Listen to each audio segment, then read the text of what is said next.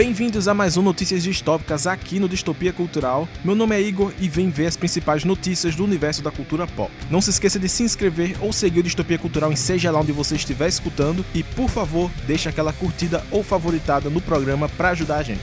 Você também pode seguir o Distopia Cultural nas redes sociais que estão todas aí na descrição.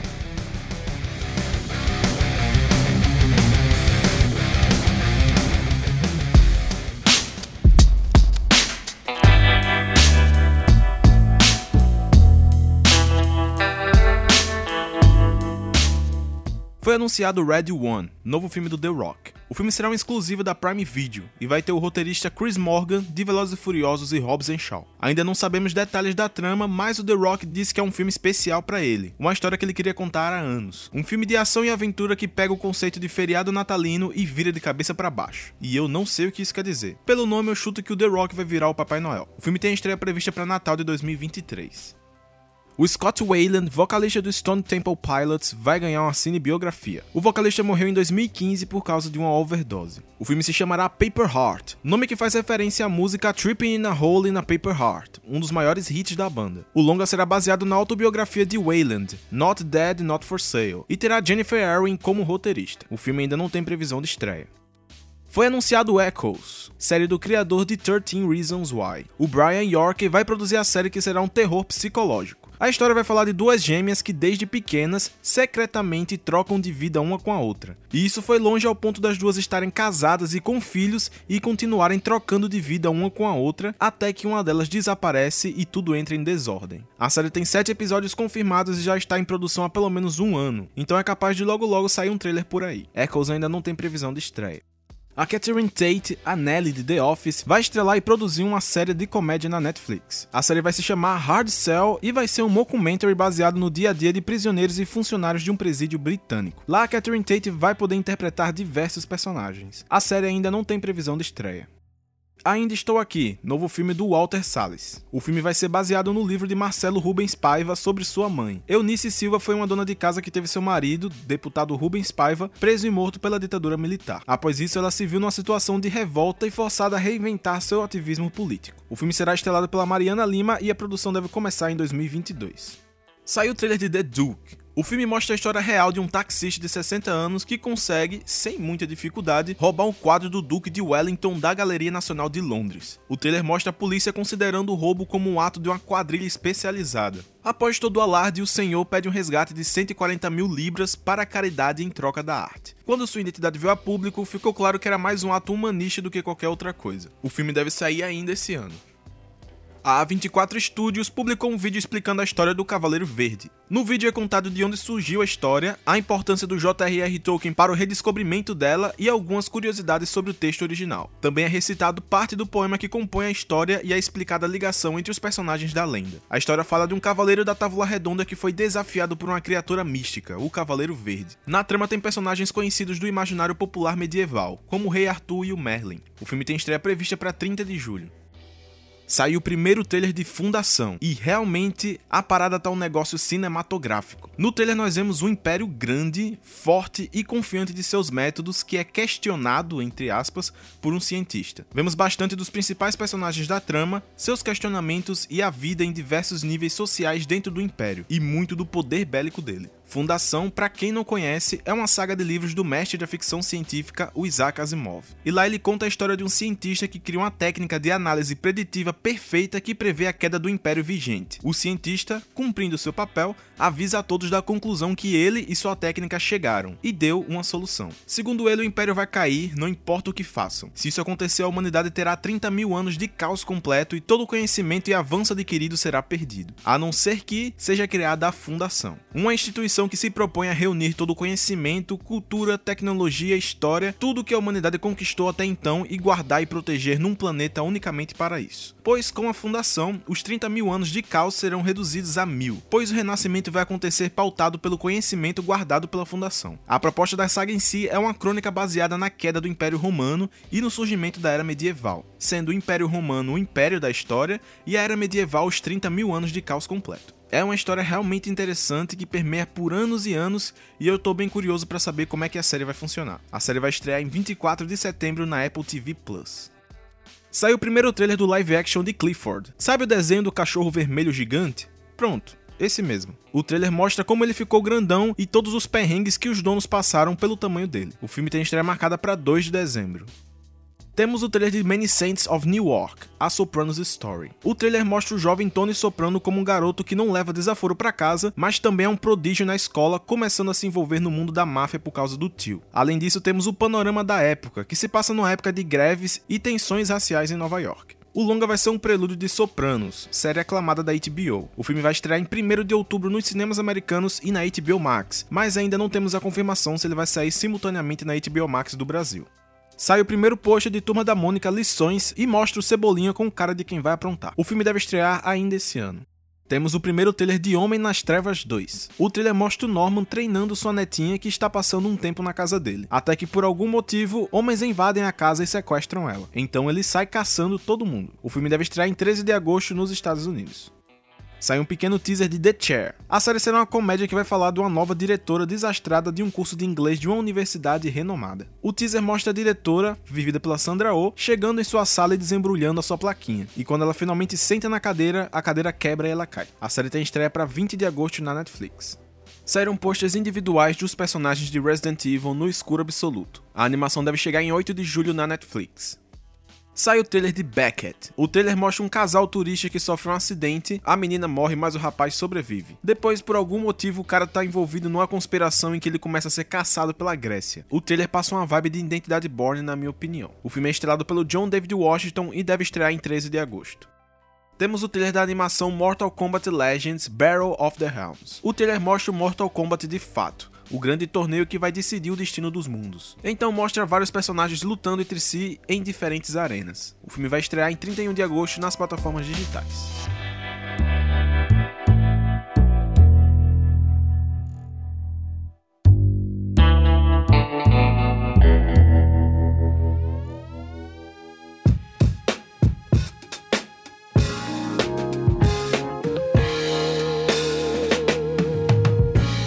A atriz Laurie Holden, Andrea de The Walking Dead, entra pro elenco de The Boys. A atriz vai viver a Condessa Escarlate, personagem já conhecida entre os leitores dos quadrinhos de The Boys. A nova temporada tem estreia prevista pro final desse ano. E parece que os irmãos Winchester se resolveram. Na semana passada rolou um clima tenso entre os brothers. O motivo foi a série derivada de Supernatural que não tinha participação do Jared Padalecki, o Sam Winchester. Então o ator foi no Twitter reclamar. Agora os dois afirmaram que já se resolveram e está tudo bem, a família está feliz. Essa nova série derivada chamada The Winchesters ainda não tem previsão de estreia. O Vin Diesel anunciou que Velozes e Furiosos 10 vai ter produção iniciada já no começo de 2022. Em entrevista ao Regal Movies, ele também falou que o filme será dividido em duas partes e será o grande fim da saga. E em entrevista ao Cinepop, o diretor Justin Lin falou sobre a possibilidade de trazer de volta o Brian em CGI no último filme. Ele disse que trazer ele de volta é algo que ele pensa todos os dias, e conforme se aproxima do fim, mais essa conversa vem à tona. Ele fala que como a decisão de manter ele vivo na franquia foi tomada quando ele estava fora, ele deve respeitar e ficar confiante no que acabar acontecendo acontecendo. Ou seja, ele nem negou nem confirmou, só tá dizendo que pode rolar. E você? Você ia querer o Paul Walker de volta em CGI? Ainda não temos previsão de estreia para esses dois filmes. E o Tarantino segue firme na ideia de se aposentar depois do seu décimo filme. Vale lembrar que ele já lançou nove, ou seja, o próximo é o último do diretor. No programa do Bill Maher, o diretor afirma que não se decidiu sobre qual filme será seu último. Ele afirma que chegou a cogitar fazer um remake de Cães de Aluguel, que é o primeiro filme do diretor e particularmente meu preferido. No programa, ele afirma que não conseguiria capturar o filme da mesma forma que o original, então não vai fazer o filme, mas chegou a pensar nisso. O Bill Maher fala que o diretor ainda é muito novo para se aposentar, e o Tarantino retruca falando que conhece a história do cinema e sabe que daqui para frente os diretores nunca melhoram. Segundo ele, ele está no ramo há 30 anos e faz muitos filmes, não tanto quanto outros, mas muitos. E aí, o que você acha? O diretor deveria mesmo parar agora? E o filme do Star Trek com a direção dele? Vai rolar ou foi pro saco? Aliás, no novo livro do diretor, que é como uma versão estendida de Era uma Vez em Hollywood, ele confirma que o Cliff Booth matou sim sua esposa. O Cliff Booth é o personagem do Brad Pitt no filme, e ficou um mistério no ar se ele matou ou não sua esposa. O fato é agora que ele matou. E não só ela. No livro é detalhado que ele já matou três pessoas. Sua esposa foi a segunda. A primeira foi em Cleveland nos anos 50 e a última foi o antigo dono do seu cachorro. E no podcast do Joe Rogan, o diretor falou como seria Kill Bill 3. Ele disse que se fizesse o filme ele iria revisitar os personagens 20 anos depois. Imaginar que a noiva e sua filha tiveram 20 anos de paz, mas a paz é destruída. Agora a noiva e sua filha estão em fuga. Ele diz que a ideia de escalar Maya Hawke como filha da Beatrix Kiddo é muito boa. A Maya Hawke é filha da Uma Thurman, que faz a noiva barra Beatrix O Ron Perlman vai dublar o Optimus Primal no novo filme do Transformers. O interessante é que o Ron dublou o Optimus Primal na animação Transformers Power of the Primes de 2018, então ele tá bem ambientado com o personagem. Transformers O Despertar das Feras não tem previsão de estreia. Começaram as gravações de John Wick 4. O perfil oficial da franquia anunciou nas redes sociais com a foto oficial dos bastidores. O filme tem estreia prevista para 27 de maio de 2022 começaram também as filmagens de Entre Facas e Segredos 2. O diretor Ryan Johnson publicou a foto de uma câmera anunciando o início das filmagens no Twitter. E já saíram imagens de bastidores que mostram Daniel Craig e o elenco no que parece ser uma viagem de barco. E alguém que ainda não tinha sido anunciado aparece nas fotos, o ator Ethan Hawke. Na imagem ele parece estar atirando com alguma pistola d'água na boca do Dave Bautista. O filme ainda não tem data de estreia.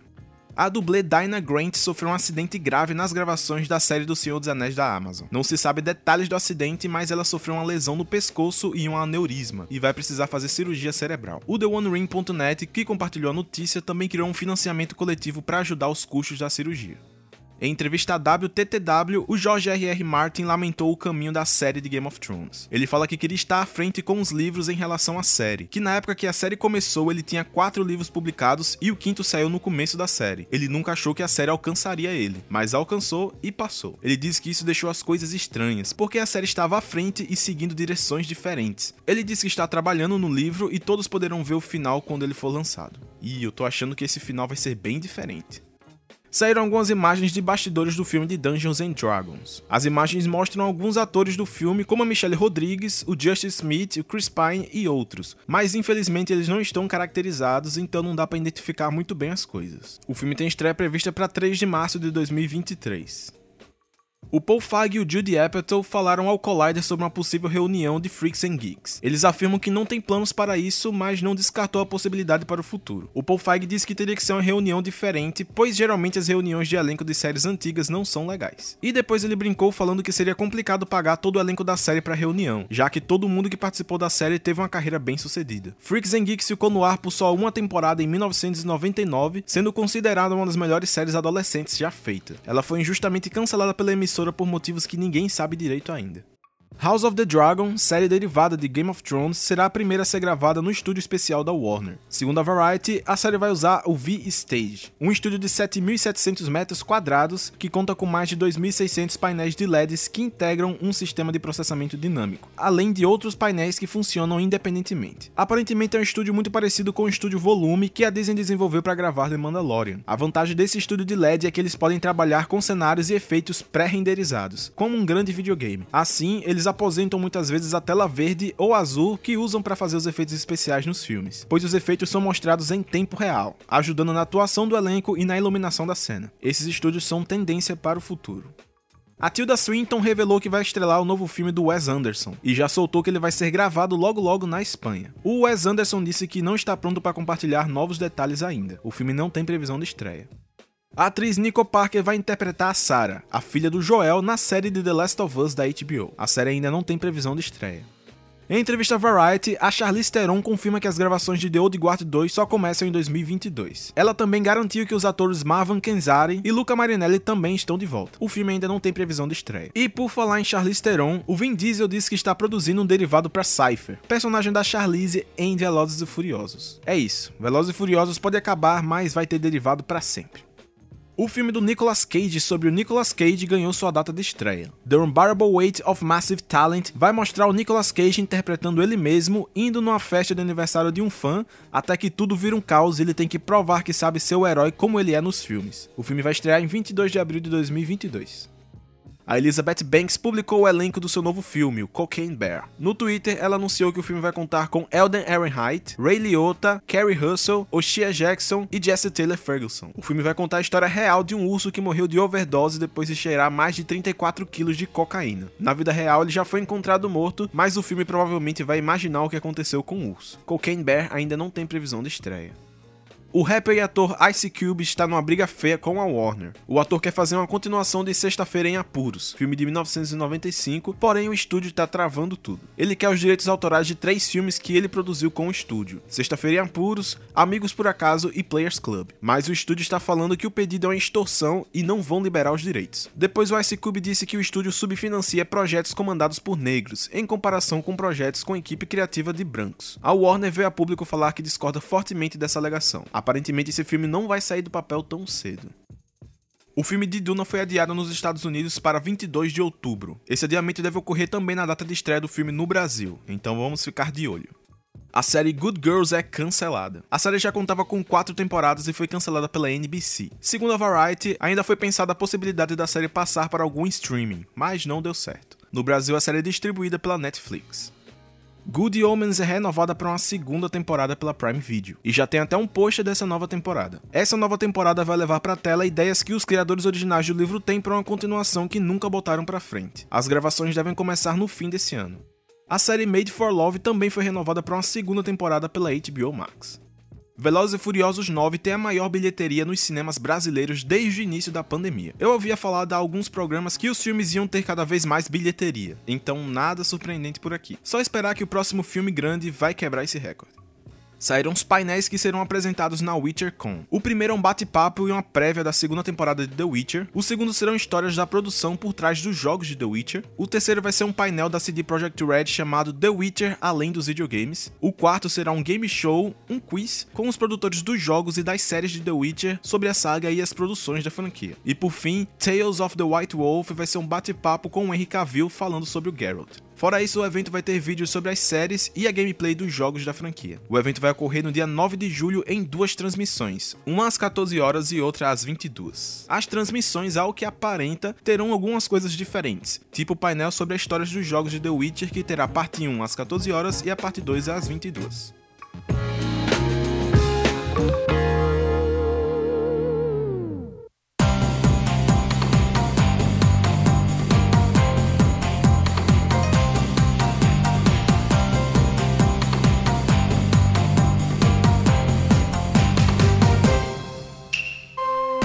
Filme O Farol ganhou um mangá nas mãos de Junji Ito. O autor transformou o filme num pequeno mangá como parte da campanha de divulgação do filme no Japão. Lá o filme vai estrear em 9 de julho.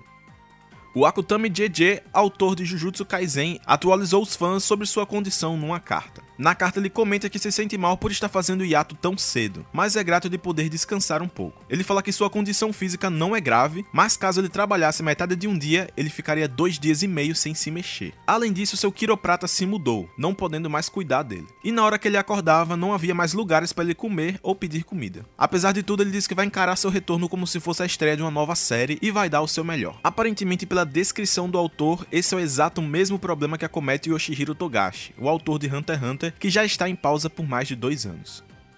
O anime Made in Abyss vai ganhar um filme em live action. O mangá de Akihito Tsukushi vai ganhar a adaptação pela Columbia Pictures e comandada pelo Kevin McMullen. O anime e mangá conta a história de um abismo que é cheio de tesouros, mas todo mundo que desce lá para procurá-los acaba desaparecendo ou ficando doente. E na história tem a Rico, uma garotinha que resolve descer ao abismo com a esperança de encontrar a mãe que desapareceu por lá. O filme ainda não tem previsão de estreia o jogo Legend of Mana vai ganhar um anime. O anúncio foi feito na transmissão oficial em comemoração dos 30 anos da franquia. O anime será produzido pela Warner Bros. Japan em parceria com os estúdios Graphinica e a Yokohama Animation Lab, que fizeram a abertura do remaster do jogo lançado recentemente. O anime se chamará Legend of Mana The Teardrop Crystal e ainda não tem previsão de estreia.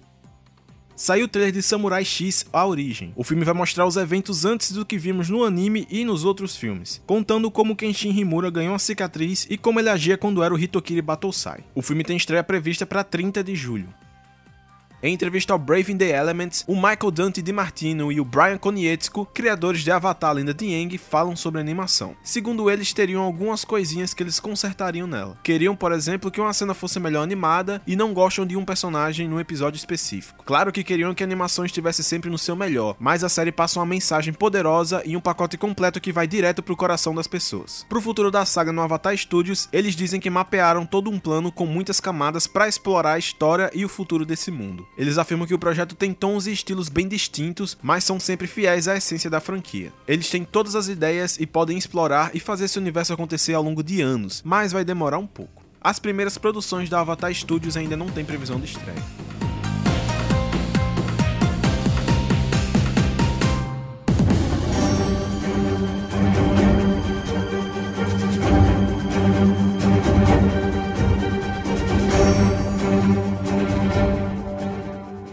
Famigerado Rob Liefeld vai voltar a escrever e desenhar X-Force num especial. A história se chamará X-Force Kill Shot e vai mostrar o Cable numa jornada para derrotar o vilão Conflito mais uma vez. A primeira edição deve chegar em novembro nos Estados Unidos reeditaram a cena pós-crédito do final de WandaVision. Eles deram uma melhorada no contraste da cena, mudaram a trilha sonora para uma que faz referência ao Doutor Estranho, mas algo intrigou a galera. Nas árvores da montanha é possível ver uma coisa que está distorcendo a paisagem. É algo que parece meio triangular, que de fato lembra uma pessoa em pé, e ela vem descendo enquanto a câmera vai se aproximando do chalé da Wanda. Para mim, de cara tá tão mal feitinho que eu diria que é um erro ou uma gotícula de água na câmera. Mas como eles poderiam deixar um erro passar numa correção de cena que não tinha erro? Então a galera tá criando mil teorias, de que é o Doutor Estranho em forma astral, ou que é o Visão Branco indo visitar a Wanda. Eu acho que só saberemos depois se é que essa cena será revisitada ou relembrada. Eu sinceramente acho mais fácil, devido aos poderes apresentados e à história da série, ser o Visão Branco indo ver a Wanda usando a camuflagem dele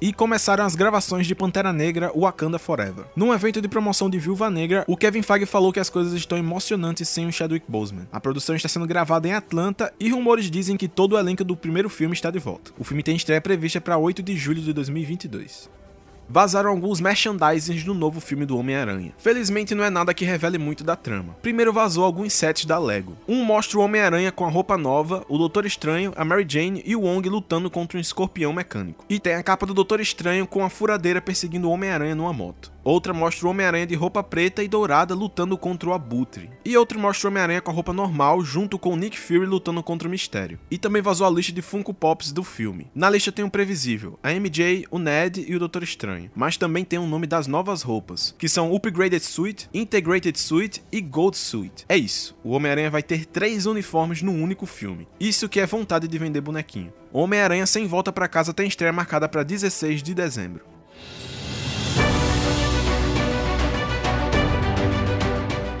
Jeff Lemire e Andrea Sorrentino se juntam novamente num especial de 80 anos do Arqueiro Verde. O autor e o artista são conhecidos pela fase memorável do Arqueiro Verde nos Novos 52. A HQ vai se chamar A Última História do Arqueiro Verde e vai fazer parte de um compilado de histórias de autores renomados para esse especial de 80 anos. A história vai mostrar o Arqueiro Verde velho, numa vibe meio velho Logan, voltando à ilha em que ele naufragou quando era jovem e tentando sobreviver sem recursos. O quadrinho chegou nas bancas americanas no último dia 29 saiu uma nova imagem do Bruce Wayne no filme do Flash. Na imagem, o Michael Keaton está dirigindo um carrão azul escuro com um modelo que qualquer um apostaria que seria do Batman. Essa semana também vazou um vídeo do Flash, que aparentemente era para acionistas da Warner, mostrando artes conceituais do que o filme traria. O vídeo é de antes das gravações começarem, então só tem artes conceituais mesmo. Nas imagens podemos ver melhor o conceito do uniforme do Flash, ele salvando bebês caindo de um prédio, a Supergirl encolhida e com medo no que parece ser uma sala de kryptonita. Em diversas artes podemos ver o Batman do Michael Keaton e a Supergirl já de uniforme.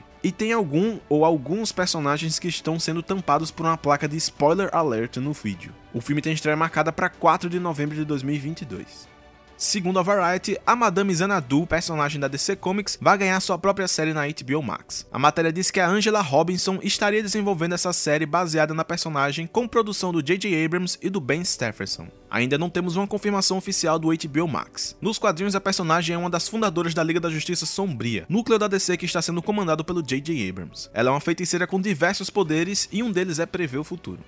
Em entrevista ao Toronto Sun, a Margot Robbie explica como a Arlequina vai estar confiante no novo Esquadrão Suicida. Ela fala que no primeiro Esquadrão Suicida ela estava totalmente confiante e arrogante porque ela sabia que tinha a proteção do Coringa. Já em Aves de Rapina, essa confiança se abalou e ela começou a ter medo das coisas darem errado, e ela não conseguiu o que almejava. Já no Esquadrão Suicida, ela não tem mais medo nem fica se perguntando se consegue fazer as coisas. Ela sabe. E o James Gunn decidiu pôr o Bolinha no filme por causa de uma pesquisa no Google. Ele disse ao Total Filme que resolveu pesquisar qual era o personagem mais burro da DC e descobriu o Bolinha. Assim, ele resolveu transformar ele num personagem deprimido porque pensam que ele é estúpido. Ele avisa que o personagem tem uma história muito trágica que você aprende ao longo do filme. O Esquadrão Suicida tem estreia marcada para 6 de agosto começaram as filmagens do novo Aquaman e estão gravando numa região gelada. O diretor James Wan postou no Instagram a foto do primeiro dia de gravações do novo Aquaman, que parece ser numa caverna congelada. Aquaman and the Lost Kingdom tem estreia marcada para 16 de dezembro de 2022.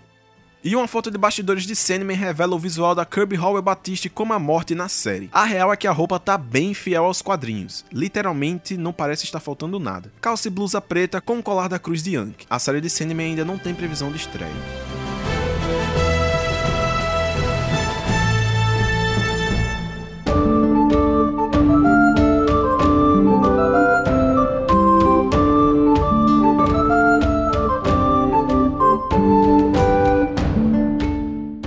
O ator Benjamin Walker, que está na série da Amazon do Senhor dos Anéis, explica por que ele acha que o valor exorbitante da série é algo bom. Em entrevista ao Collider, ele diz que muito dinheiro é o que se precisa para acertar nesse caso. É como estar apaixonado por uma pessoa e comprar um anel mais caro para mostrar que está comprometido. E essa não é uma coleção de histórias que você quer economizar. E olha que eu concordo com ele, se tratando de Tolkien, tem que investir pesado. A série já conta com meio milhão de dólares de investimento só na primeira temporada. Segundo a presidente da Amazon Studios, esse valor também é para criar os alicerces alicerces que serão usados nas próximas temporadas da série.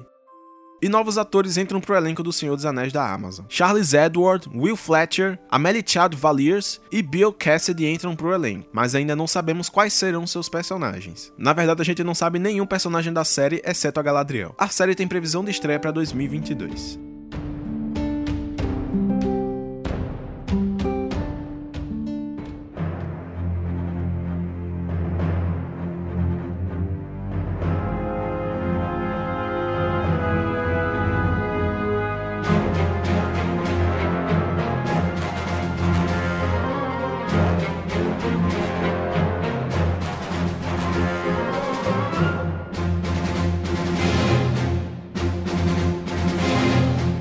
Roteirista Matthew Robinson entra para escrever Star Wars Rogue Squadron. O filme terá a direção da Perry Jenkins e tem previsão de estreia para 22 de dezembro de 2023. Falando sobre Star Wars ao Collider, o Liam Neeson, que interpreta o Qui-Gon Jinn em Ameaça Fantasma, diz que às vezes ele fica confuso com a saga. O autor diz que acompanha Star Wars desde o primeiro, de 1977, e agora com tantos spin-offs, ele confessa que fica confuso. Ele também fala que na época do Ameaça Fantasma as pessoas pediam autógrafo a ele para seus filhos, e hoje as pessoas pedem autógrafo para seus pais. São três gerações de fãs desde os primeiros filmes. Ele afirma que a saga está forte e não se surpreendeu ao ouvir falar da série do Obi-Wan, porque há muito o que se explorar por ali. Ele diz que está realmente ansioso para assistir. Em entrevista ao The Rap, a Leslie Headland, showrunner da série The Acolyte, vai pegar muita base de Ameaça Fantasma. Ela afirma que Ameaça Fantasma saiu nos cinemas na época que ela estava se descobrindo como pessoa e ao mesmo tempo se tornou muito fã de Star Wars. Então ela tem uma ligação pessoal com o filme. Ela também fala que entende as diferentes reações ao filme, principalmente as que cresceram com a trilogia original e ficaram desapontados. Mas ela acha muito intrigante porque o George Lucas resolveu começar a saga naquele ponto específico. Ela também fala da influência de The Mandalorian na série. Para ela foi genial a forma que o John Favreau conseguiu fazer algo que agrada tanto aos fãs dedicados que assistiram Clone Wars, quanto o fã novato que está conhecendo a saga agora. E isso é algo que ela pretende manter em The Acolyte. Ela acredita que é isso que o George Lucas queria para a franquia quando ele criou. The Acolyte ainda não tem previsão de estreia.